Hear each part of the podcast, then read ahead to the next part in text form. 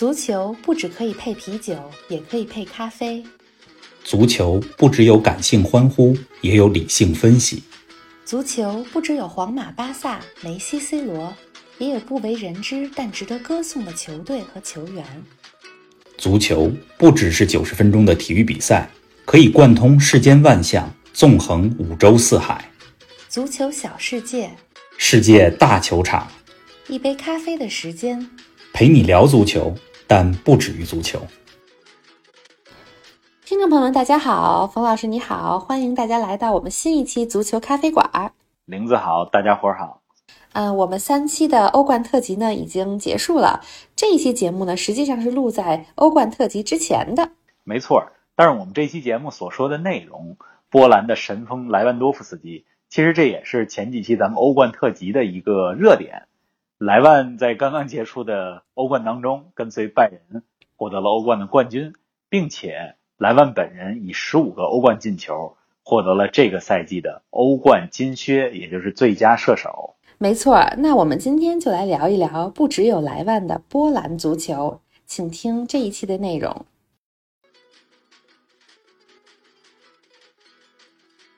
前几期啊，咱们接连讲了利物浦和卡西退役这两个近期国际足坛的热点话题。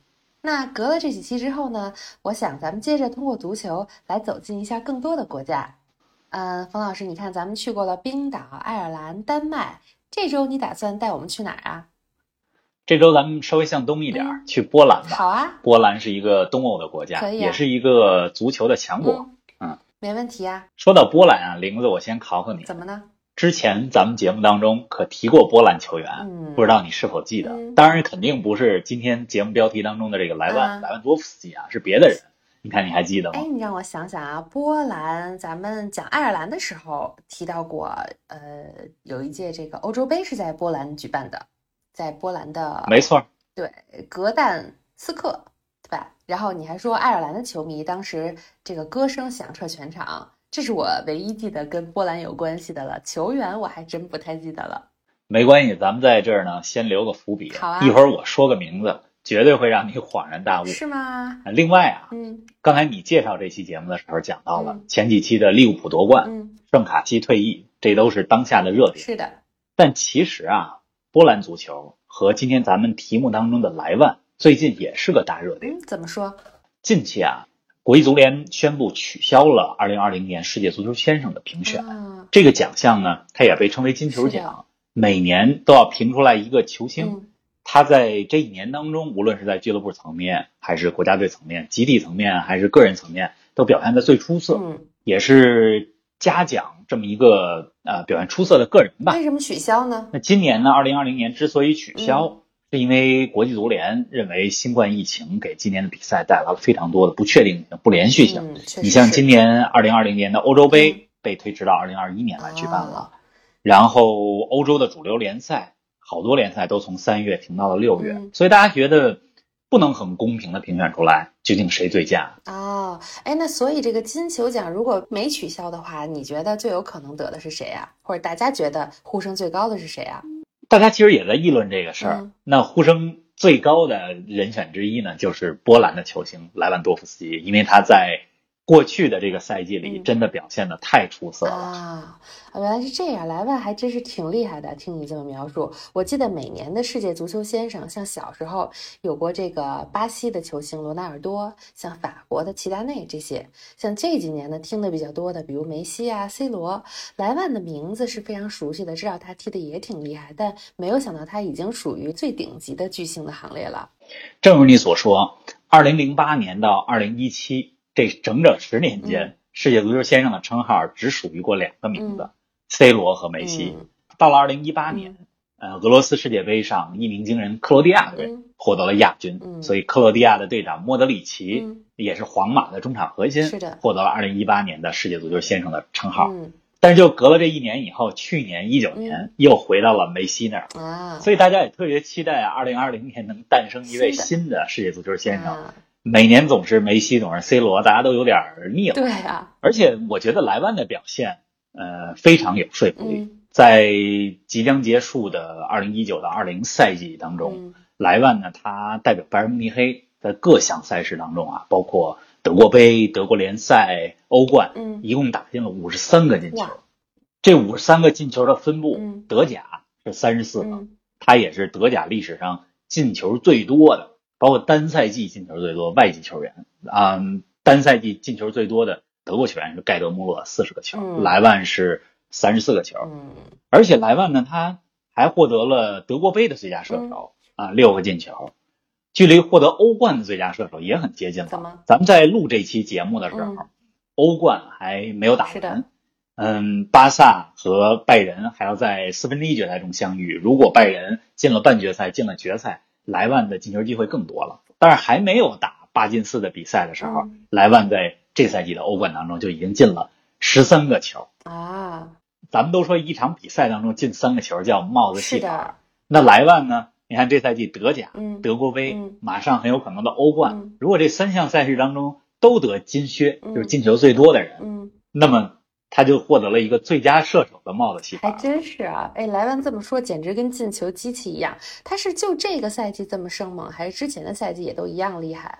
兰多斯基是个特别高产，嗯而且我觉得技术非常全面的一个前锋。嗯，他呢出道于波兰的联赛，但是在二十出头的时候怎，么呢？就和很多的波兰球星的成长轨迹一样，就到德甲去踢球。波兰和德国也很近嘛。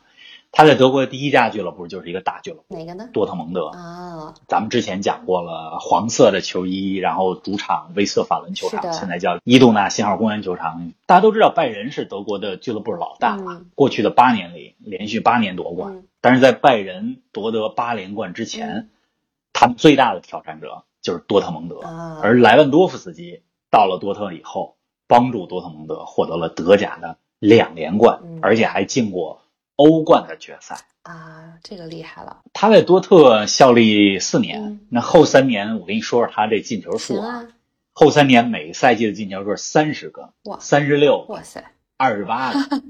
二零一四年的时候，嗯。拜仁可能觉得多特太厉害了，而且拜仁又是财大气粗，嗯。当时拜仁的主教练是瓜迪奥拉，又需要一个非常有力的前锋，嗯所以当时就把莱万从多特蒙德给买过来了，啊对，等于把最大的竞争对手的主力前锋嗯给挖过来了。嗯，那莱万到了拜仁以后，这攻击力就更加可怕。是啊，在瓜迪奥拉调教之下，嗯他甚至可以在禁区当中，甚至是禁区附近的任何一个角度，嗯、头顶脚踢，各种方式破门。怎么踢怎么有。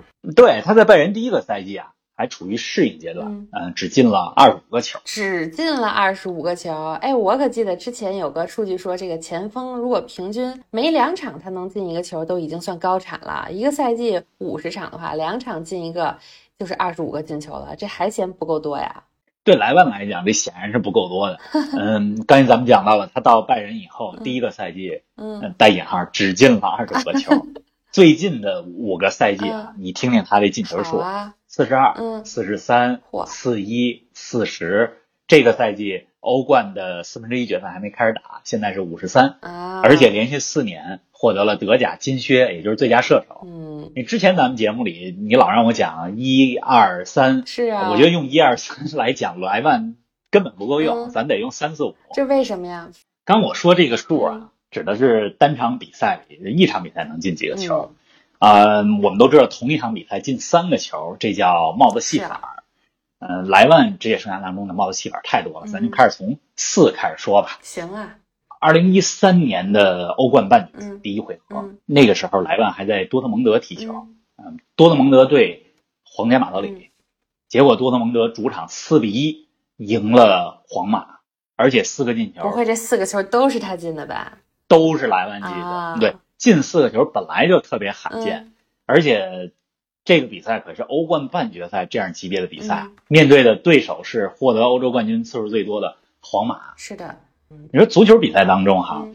进两个球，这叫梅开二度；三个球叫帽子戏法；四个球就叫大四喜。嗯。呃，说到这个大四喜，刚才说到了莱万在多特的时候对皇马进过大四喜。呃，这儿还必须讲一个波兰的足球历史怎。么呢？你知道世界杯历史上第一个进大四喜的球员，就是一场比赛进四个的球员，嗯可就是波兰球员，啊，他叫维利莫夫斯基，嗯在一九三八年世界杯早很早了，嗯都感觉都快到一个世纪之前的事儿了。一九三八年世界杯的八分之一决赛，波兰队五比六，非常大的比分，嗯加时赛输给了巴西队。那场比赛当中，嗯维利莫夫斯基进了四个球，嗯他也是世界杯历史上第一个打进单场四球的人，嗯也是唯一一个进了四个球球队还输球的人。嗯，哎，那进五个球叫什么呀？四个叫大四喜，五个怎么叫啊？五个我真没有见过特别官方的说法啊，嗯但是你说一场比赛进五个球，莱万就干过这个事儿什，么时候呢？而且这五个球是在九分钟之内打进的。哇塞，这是二零一五年的时候，那个时候莱万已经来了拜仁，嗯拜仁对沃尔夫斯堡的一个联赛当中嗯，嗯，在这场联赛当中，拜仁上场零比一落后，嗯莱万没上场，下半场替补出场，结果出了场了以后就连进五球，而且这五个进球的方式都还有一些不太一样。啊最后一个球也非常精彩，嗯是一个凌空抽射，就赢球侧面凌空抽射的这么一个非常漂亮的进球。哎呦，能想象到这个画面。我觉得这个五个球嗯难能可贵，更难能可贵的是九分钟进五个球。对呀、我天呐！九分钟进五个球，想想九分钟能干什么？一杯咖啡都喝不完，这个可以叫成会玩啊！九分钟能进五个球，那莱万他确实是个场上表现特别高能啊，当然场下也有很多故事的球员啊。嗯说咱们讲讲他这个场下的故事。莱万其实出生于一个体育世家，嗯嗯，他爸爸是波兰的柔道选手，得过很多的冠军，然后据说也踢足球嗯母亲呢？啊。妈妈是排球运动员，嗯，他老婆是二零零九年空手道世界杯的铜牌获得者，哇塞就是打空手道的。一家子都是体育界的。对，另外呢，莱万也挺用功的。嗯前两年呢，我看了一新闻说，莱万获得了华沙大学体育教育学的学士，就是人把大学给一边踢球一边把大学给读完了。那还挺不容易。虽然读了十年的时间嗯才拿了这个学位，嗯但是运动员咱们通常说学历都比较低，嗯，嗯，成为了职业球员，基本就放弃学位了。确实是莱万这个不常见。嗯嗯，你说到学位啊，嗯将来咱们的节目我觉得一定得讲一讲嗯学历比较高的球员们。啊，你比如说曼城之前的后卫嗯比利时人孔帕什么，学位呢？他就在踢球期间还拿了个 MBA，、哦，那算很高了，据说也是学历最高的当时的现役球员这咱们将来讲。可以啊，没问题。还有个特别有意思的事儿，关于莱万，什么呢？莱万的姓叫莱万多夫斯基，是的，他的名字呃叫罗伯特，罗伯特嗯莱万多夫斯基。嗯，你听这个名儿，罗伯特不太像个波兰人给孩子起的名字吧？像个美国名字。嗯，像个英美的名字，英文名儿，嘛。呃，但是呢，莱万的父母确实是有意为之，嗯他们觉得自己这儿子将来一定能成一个有国际知名度的人物，所以得起一个在英语上好发音的名字，哎这个就起了叫罗伯特·莱万多夫斯基。这个非常有先见之明啊！哎，咱们说回到波兰啊，我看平时世界杯、欧洲杯这些比赛很少能够看到波兰，唯一有印象，我记得零六年又说到我喜欢的德国队，那次德国举办的世界杯，嗯德国队还赢了波兰呢。我还记得当时最后一分钟进的球，而且进球的这个人跟德国这些年来我也很喜欢的一个守门员诺伊尔的名字也有点像，好像也叫诺什么尔。记性真不错。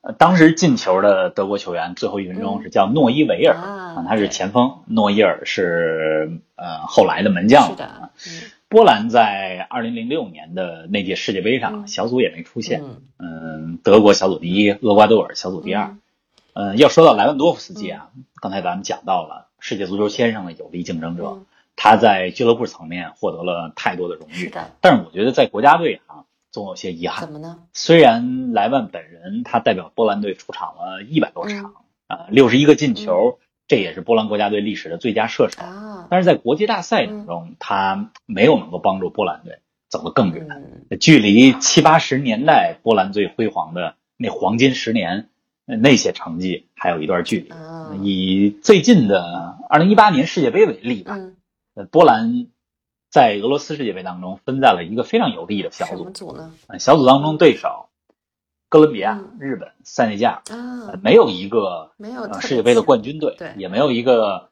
欧洲的顶级豪强。呃结果人这波兰队一上来就两连败，第三轮比赛还没打呢，嗯就直接打道回府了。嗯，已经没有小组出线的希望。嗯，莱万多夫斯基三场比赛打满了二百七十分钟，没有进球，哎，有的时候也是挺让人失望的。对那届波兰不光是失望吧，可能有的时候也是一个怪圈啊。你看他平时进那么多球，偏偏就那个时候一场都没有进。对，而且当然世界杯的难度肯定和预选赛不一样了。是的，是的。然后另外呢，嗯，莱万的波兰的队友，嗯，嗯，从这个助攻来讲，从场上的实力来讲，肯定也没有他在拜仁那么强。嗯。嗯，说完了二零一八年的世界杯，嗯。咱们再往前一点，二零一六年的欧洲杯上，波兰呢倒是创造了一个历史，他进入了欧洲杯的八强，嗯。这个是球队在欧洲杯历史上最好的成绩。不过说实话我觉得以那一届波兰的实力，嗯。他们真的可以走得更远一些，啊。因为那支波兰队当中，还有谁？除了带头大哥嗯。莱万以外，还有门神啊、呃什金斯尼、波兰是一个非常盛产门将的国家嗯还有效力于多特蒙德的波兰的攻心球员皮什切克等等，应该走得更远一点。嗯，有点可惜了。哎，咱们说着说着，感觉又到了可以说说跟波兰有关的足球和历史的时候了。你说到波兰足球最辉煌的时候是七八十年代，那那个时代波兰足球有没有什么难忘的故事啊？确切的说，波兰最黄金的时期是一九七二年嗯。到一九八二年这十年。嗯。他们在奥运会当中，一九七二年的慕尼黑奥运会嗯。获得了金牌，啊，是以这样一个奥运金牌队的班底嗯。参加了一九七四年同样在西德举办的世界杯。啊，在一九七四年之前啊，波兰只参加过一届世界杯，嗯就是刚才咱们说到的1938年，嗯呃，那位球员进了四个球一场。嗯嗯，在此之后就没来过世界杯，嗯而且在世界杯之前的历史上就没有获得过胜利。啊但是，一九七四年的世界杯，波兰我觉得是当时最大的黑马，嗯，获得了第三名季军的成绩。那非常不错了。他们小组赛三战全胜、啊，赢了阿根廷，赢了意大利。小组赛出线以后，嗯不像现在的世界杯，嗯那时候的世界杯第一轮的小组赛打完了以后，嗯出现以后再打复赛的小组赛，啊然后小组第一再争冠军。嗯当时的世界杯小组出现以后，嗯啊、波兰队进入复赛，它是和瑞典、南斯拉夫、西德分在了同一个小组，嗯然后呢？然后进入到小组赛的尾声阶段，最后一场，波兰只要战胜德国、就能进决赛。啊但是那场比赛赛前嗯下了一场非常瓢泼的大雨，嗯，不太凑巧。嗯波兰队他们跟裁判申请说，我们希望比赛能够改期，嗯因为这场地这么泥泞，显然不利于进行足球比赛。而波兰当时的很多的打法，嗯它是以地面的进攻为主的，嗯泥泞的场地肯定更适合东道主德国。啊德国当时很多的打法都是高举高打，嗯，而且身体也非常硬朗，是的。但是裁判没有同意。嗯嗯、比赛还是如期进行。嗯，波兰最后也零比一输给了德国，就进了三四名决赛。嗯但是人家在三四名决赛当中怎么样呢？战胜了卫冕冠军巴西队，啊，这个是非常厉害了。而且当时波兰必须得说有一个非常著名的球星叫拉托，是呢一九七四嗯年世界杯的金靴奖，就是进球最多的人嗯的这个称号啊。他获得了一九七四年世界杯的金靴奖，进了七个球。嗯拉托是波兰最黄金十年的时候嗯。顶级的球星，参加了三届世界杯，嗯。二十场比赛进了十个球。嗯。呃，一九七四年进七个球的这届世界杯，也让拉托成为了就波兰至今历史上呃唯一一个获得世界杯金靴奖的球员。对所以说这个莱万啊，能不能超越？如果他在自己的下一届，对、嗯他如果在下一届世界杯当中，二零二二年卡塔尔世界杯当中、嗯没有特别卓越表现的话，嗯，我觉得他不会取代呃拉托在波兰足球历史上的这个地位。是啊，这个要在国家队层面超越前辈，还是需要更多的努力啊。哎，刚才你说波兰黄金十年，那一九七四年之后呢？那届世界杯以后的波兰呢？那届之后到一九七八年的阿根廷世界杯，嗯波兰也表现不错、啊，进了八强，嗯。最后整体大排队获得第五名的好成绩，也还行相当不错了。但是咱们接下来要重点说说的是一九八二年西班牙的世界杯，怎么了呢？那届世界杯决赛圈的时候啊，所有参赛的球队数量已经由十六个增加到了二十四个。啊，但是就是在这个二十四个参赛球队的这么一个大环境之下，嗯。波兰呢续写了一九七四年世界杯的神奇，又一次的获得了季军，就是第三名。哎，那不错呀。对，而在八二年的世界杯上，之前咱们讲到的功勋球员拉托，嗯这已经是他的最后一届世界杯了，嗯嗯当时已经三十二岁了。是，他进了球，但是那一届波兰表现的最耀眼的明星、嗯是，也是被称为二十世纪波兰最著名球星的博涅克。哦博涅克可能这一二十年看球的球迷们也听说过，嗯因为博涅克作为教练，嗯在二零零二年日韩世界杯的时候，还是波兰国家队的主教练。嗯他实际上是七十年代后半段，然后八十年代初波兰最知名的球员，也是当时东欧最著名的球员。哎，那博涅克在八二年的世界杯里边是怎么表现的呢？最值得大家记住的是八二年那届世界杯上波兰和比利时的那场比赛。嗯咱们之前节目讲到了八十年代欧洲红魔比利时，嗯那也是响当当的欧洲劲旅。是的，结果波兰呢，三比零战胜了欧洲红魔比利时。哇那场比赛打进三个球的，就上演帽子戏法的，啊，就是博涅克都是他打进的。啊，也是通过这场比赛吧，对，帮助波兰打进了四强。呃，但是在之后的半决赛当中呢，波兰零比二，嗯，遗憾的输给了最终夺冠的意大利队。嗯，呃，咱们说这个波兰哈，第三名、第五名、第三名，连续这三届世界是杯啊，成绩其实真的不错。是的，啊、我觉得是一个对于东欧球队来讲是一个非常辉煌的成没绩了。错。但是呢，他这个点儿啊也有点背嗯，。怎么说？一九七四年世界杯、最后把他挡在决赛大门之外，嗯是东道主，是的也就是最后的冠军德国队。是的，啊，一九七八年世界嗯杯，他在复赛阶段遇到的是最终夺冠的东道主阿根廷队，结果一九八二年世界杯、嗯在半决赛当中又遇到了又是最后夺冠的如日中天的意大利队。哎呀，真是没想到波兰足球其实，在七八十年代那十年里有那么多的辉煌，像拉托呀、博涅克这两个名字，这回你讲完我是记住了。哎，开句玩笑啊，说知道这两个名字以后，将来跟别人聊球的时候，人家一听我还知道波兰这俩球星呢，说不定还真把我当资深球迷了呢。够吹一阵儿的，是啊，哎，冯老师，一开始节目的时候，你一直吊着我胃口啊，说咱们之前节目里提到过一个很知名的波兰球员，到底是谁啊？前几期讲利物浦的时候，嗯讲到了伊斯坦布尔奇迹的那个夜晚，帮助利物浦在点球大战中获胜的呃利物浦的波兰的门将、嗯杜德克。嗯嗯，不过出生在波兰球员啊，比杜德克有名的可多得多。啊，比如呢？嗯，最开始我埋下的那个伏笔嗯就是克洛泽。啊，你你说德国之前这个我很喜欢的这个前锋克洛泽是波兰人，对，克洛泽的全名叫米洛斯拉夫·克洛泽。是的哎，你听这个名字啊，这个确实是，克洛泽呢，嗯对，其实他出生在波兰，嗯爸爸啊是足球运动员，嗯妈妈是波兰的手球运动员，哦这跟莱万有点像啊，嗯也是来自于运动世家。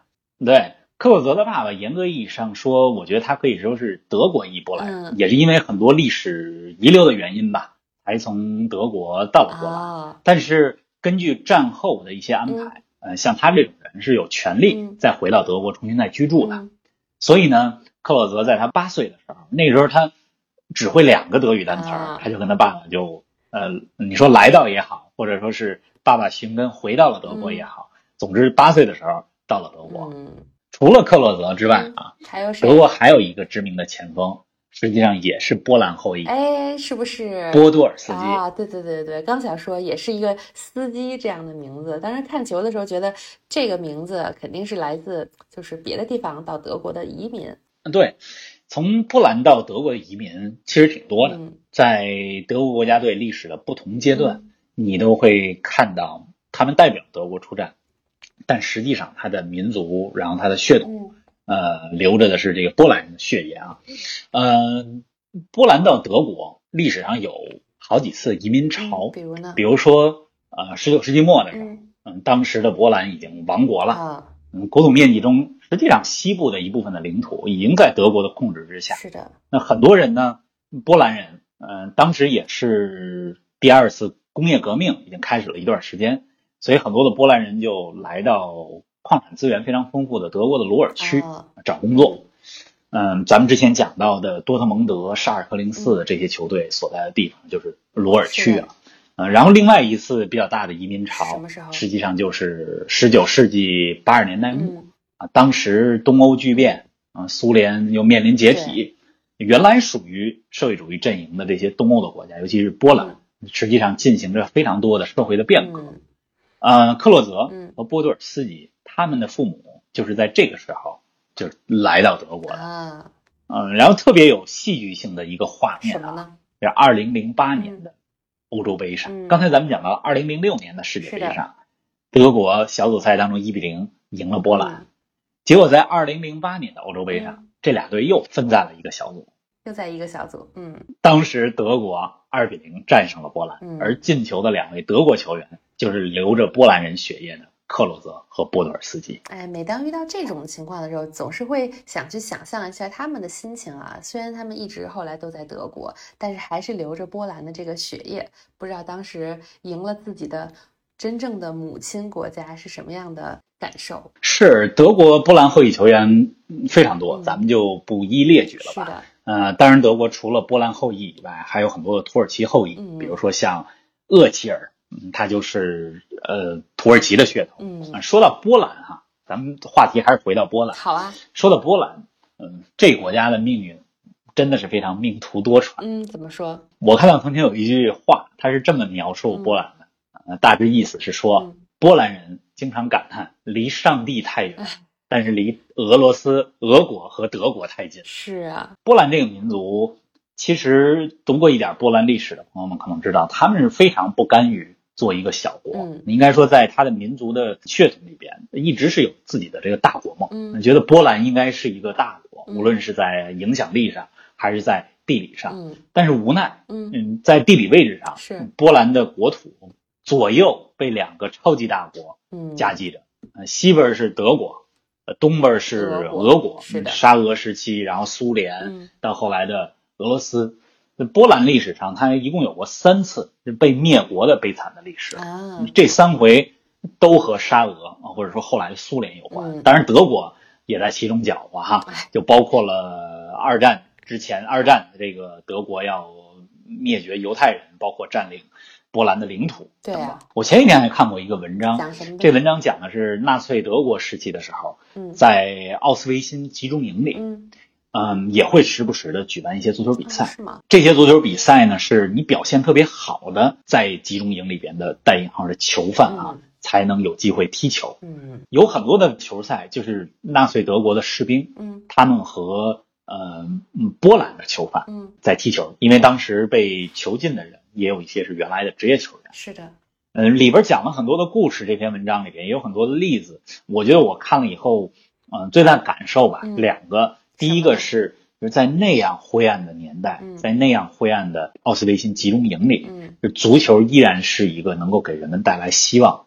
就带来快乐的呃一个事情。是啊，同时，那里边也讲到了，你想跟呃纳粹德国的这些集中营里边有权利的士兵们踢球，嗯那要很小心，对吧？你说是好好踢还是不好好踢呢？如果可能把他们赢了，最后就可能遭一顿打，甚至是受到迫害。对啊，但是这里边有讲了很多的故事，说嗯里边的波兰人在跟德国的士兵踢球的时候，嗯他们表现出了非常不屈的斗志。我觉得也表现了波兰人的这个民族的性格吧。虽然说是很悲惨，对，但是这个民族一直有着大国梦，有着不屈的意志。对啊，你看波兰和德国啊、俄罗斯啊，他们国际形势之间历史上有很多很多的渊源，但是那到足球场上，波兰和这两个国家的比赛，岂不是也是火药味十足？我觉得是冤家路窄。嗯，嗯，德国和波兰，刚才咱们讲到了，还经常在世界大赛当中被分到一个组。是的，啊当然，最终结果啊，也是波兰胜少负多。嗯据统计啊，波兰和德国，嗯或者说前西德，嗯，